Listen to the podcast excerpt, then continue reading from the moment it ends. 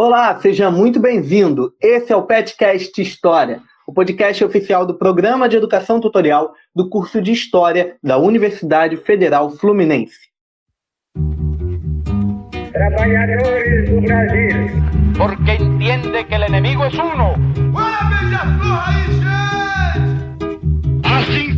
sendo, declaro fronteiras da Alemanha Oriental estão abertas. Vai todo mundo perder. Isso é uma mentira, é uma pantomima, uma patuscada.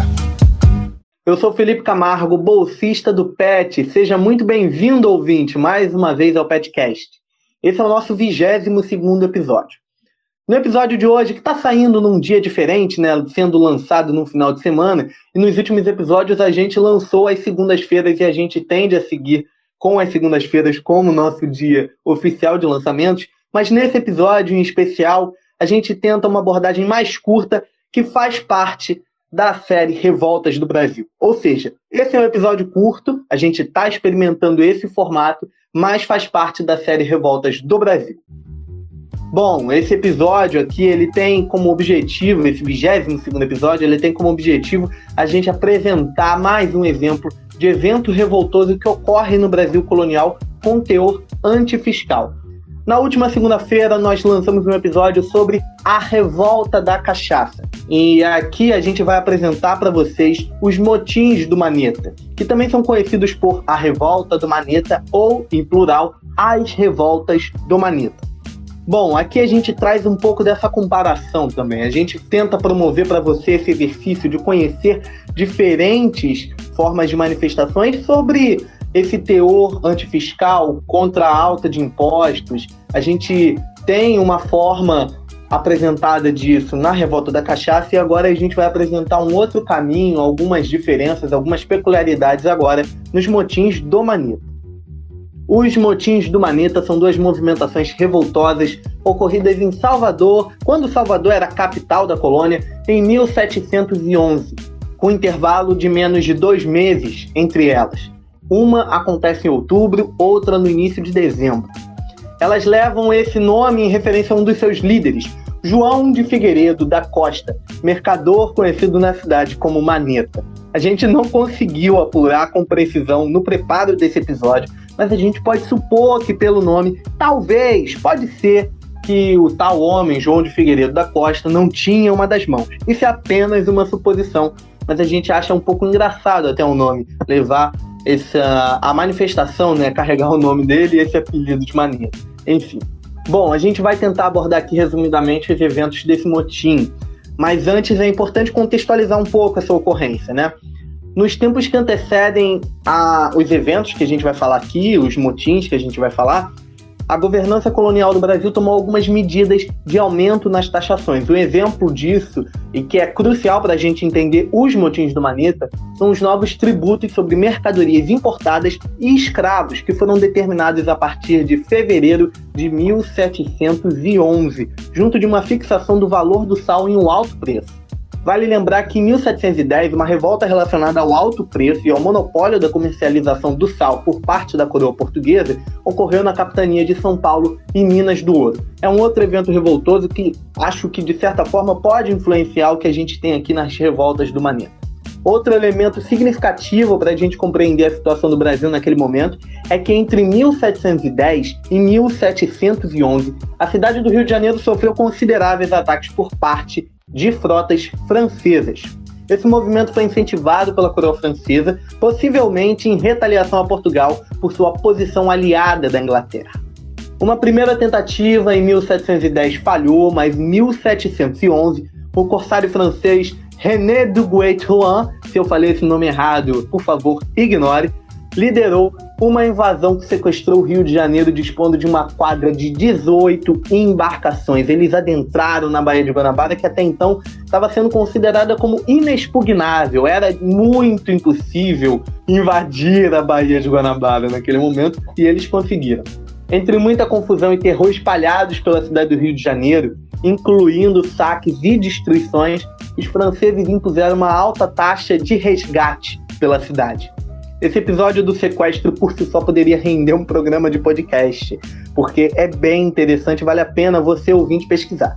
Mas o que nos importa aqui é que o episódio traumático abriu os olhos do governo colonial e da população para a fragilidade de suas defesas. Isso também implicaria num aumento de impostos posteriormente para que se conseguisse ter as defesas restauradas na colônia. Mas diretamente com o assunto que a gente está abordando aqui, é importante a gente focar na questão da fragilidade e no certo medo que isso provoca.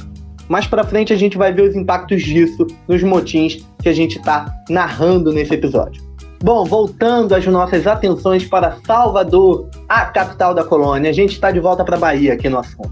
A insatisfação era crescente. Como eu mencionei lá na questão dos impostos e tudo mais, o povo estava ficando revoltado. Em 17 de outubro de 1711, a sessão da Câmara da cidade de Salvador foi interrompida por um grupo. Os invasores protestavam contra a possibilidade de aumento de impostos e ali exigiam do então recém-impossado governador-geral do Brasil, Pedro de Vasconcelos e Souza, que fossem suspensas as taxações altas que vinham sendo colocadas nos últimos tempos, principalmente o alto preço do sal e o imposto sobre escravos e mercadorias importadas, que a gente já mencionou aqui. Essa intervenção não adiantou, mas dois dias depois, em 19 de outubro, Salvador foi palco de agitação e conflito. Liderados pelo então juiz do povo Lourenço da Almada, e vale dizer aqui que juiz do povo foi uma estrutura jurídica né, que surgiu ali em Salvador, foi adotada em Salvador por um certo período é, do Brasil colonial, ali na Bahia em geral, na verdade, Lourenço da Mada, que era então o juiz do povo ali, liderou a agitação da multidão na praça principal da cidade. Vale dizer também que Lourenço da Mada, estranhamente, é um nome muito comum entre os nomes portugueses, então se você pesquisar, você vai achar muitas opções de Lourenço da Mada. Bom, eles se reuniram na praça principal da cidade, diante do palácio que sediava a administração, recusando as novas taxações um grupo se destacou, liderado por João de Figueiredo da Costa, o Maneta, que a gente já mencionou lá no início. E esse grupo saqueou a casa de Manuel Dias Figueiras, que era contratador do sal e principal articulador do monopólio desse produto em Salvador. Esse grupo destruiu os depósitos de sal também do Manuel Dias Figueiras. Após isso, os amotinados se reuniram novamente e assistiram uma procissão ali na praça principal da cidade. O juiz do povo interviu na negociação e Pedro de Vasconcelos e Souza cedeu. O sal voltou para a faixa de preço anterior e os novos impostos foram suspensos e os revoltosos foram perdoados. Mas a trama desse episódio não vai parar por aí. Se a primeira confusão pelo sal foi intensa lá em outubro, agora no início de dezembro, a população de Salvador se revoltou por medo e preocupação. É, gente, 1711 foi um ano bastante agitado para Salvador. Com o Rio de Janeiro sequestrado, uma multidão novamente se reuniu para exigir que o governador-geral do Brasil enviasse tropas para combater os franceses invasores. Aí a gente volta naquele episódio do sequestro, né? Alegando falta de recursos, o Pedro de Vasconcelos e Souza se recusou a atender a demanda, mas com a insatisfação dos protestos, ele acabou designando um delegado responsável e acertando o envio das tropas sobre a criação de uma nova taxação que garantisse esse custeio. Todavia, rapidamente, antes que a armada designada realmente se movimentasse, a informação de que o Rio de Janeiro não estava mais ocupado por franceses chegou à capital da colônia. O Rio de Janeiro pagou o resgate, isso acabou sendo resolvido, os franceses foram embora. É importante destacar que, diferente do primeiro motim, vários aqui foram implicados, culpados nesse segundo evento e foram presos dentre eles o juiz do povo Cristóvão de Sá e o delegado designado Domingos Vaz Ferreira. Logo no ano seguinte, em 1712, punições severas foram colocadas aos implicados como culpados desse segundo motim. Porém, como o mundo dá voltas, o Conselho Ultramarino posteriormente deu parecer que condenou a conduta do governador Pedro de Vasconcelos e Souza recomendando sua substituição e indicando perdão aos amotinados, ao mesmo tempo em que reiterava a necessidade de cobrança de impostos. O perdão então ficou condicionado a esse aceite das taxações. E agora você pode me perguntar: e o Maneta? Bom, a gente pode destacar aqui que a notabilidade de João de Figueiredo da Costa, que levou ao movimento carregar o seu nome, se deu principalmente pelo primeiro motim, com destaque especial para sua liderança no assalto a um dos principais contratadores da colônia. É inegável também que o primeiro movimento implicou uma mobilização coletiva que foi fundamental para a ocorrência do segundo movimento, mesmo que por motivos distintos. Agora, como conclusão, cabe a gente destacar e refletir aqui mais uma vez como os movimentos antifiscais no período colonial foram vários, em várias localidades, por vezes influenciando uns aos outros ou não. Cada um com as suas peculiaridades e boas histórias. A gente mencionou aqui a Revolta da Cachaça, tem o outro do Sal que acontece em 1710 que eu contei aqui brevemente como uma referência para esse que acontece, e aqui os motins do Maneta.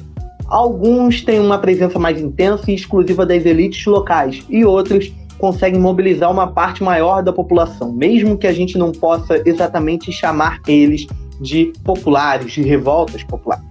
As revoltas do Maneta nos chamam a atenção, no primeiro momento, pelo nome minimamente engraçado, né?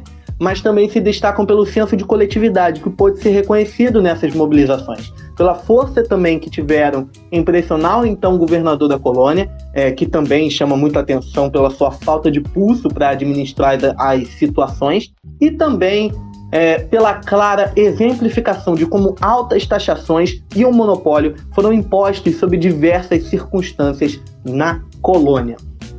Então, esses foram os motins do Manita. Eu contei brevemente para vocês aqui nesse episódio curto que faz parte da série. Bom, agora eu quero contar para vocês os episódios que estão vindo aí. Na segunda-feira, logo ali, dia 3 de maio, a gente lança um episódio sobre a democracia, onde o nosso colega Guilherme Garnier vai fazer um grande panorama, ele vai fazer uma viagem um episódio curto também, experimentando esse formato que a gente está apresentando para você, a gente já apresentou antes no episódio sobre Maracanã, mas o Guilherme vai fazer uma viagem entre vários momentos da democracia para mostrar como ela foi estabelecida da forma que a gente conhece hoje.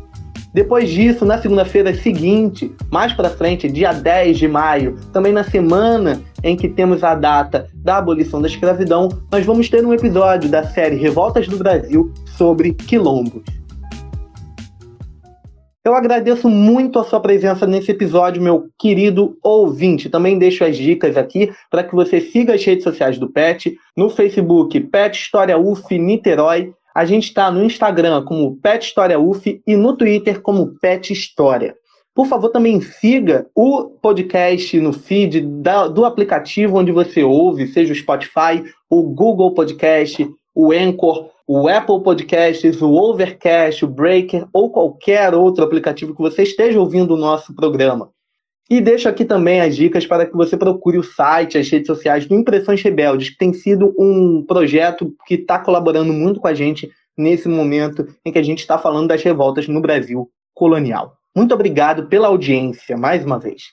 Esse episódio teve apresentação minha, de Felipe Camargo, e roteiro também feito por mim, Felipe Camargo. A produção e edição é de Maria Luísa Coelho e a revisão é de Giovana Vermelinger. Muito obrigado e até a próxima.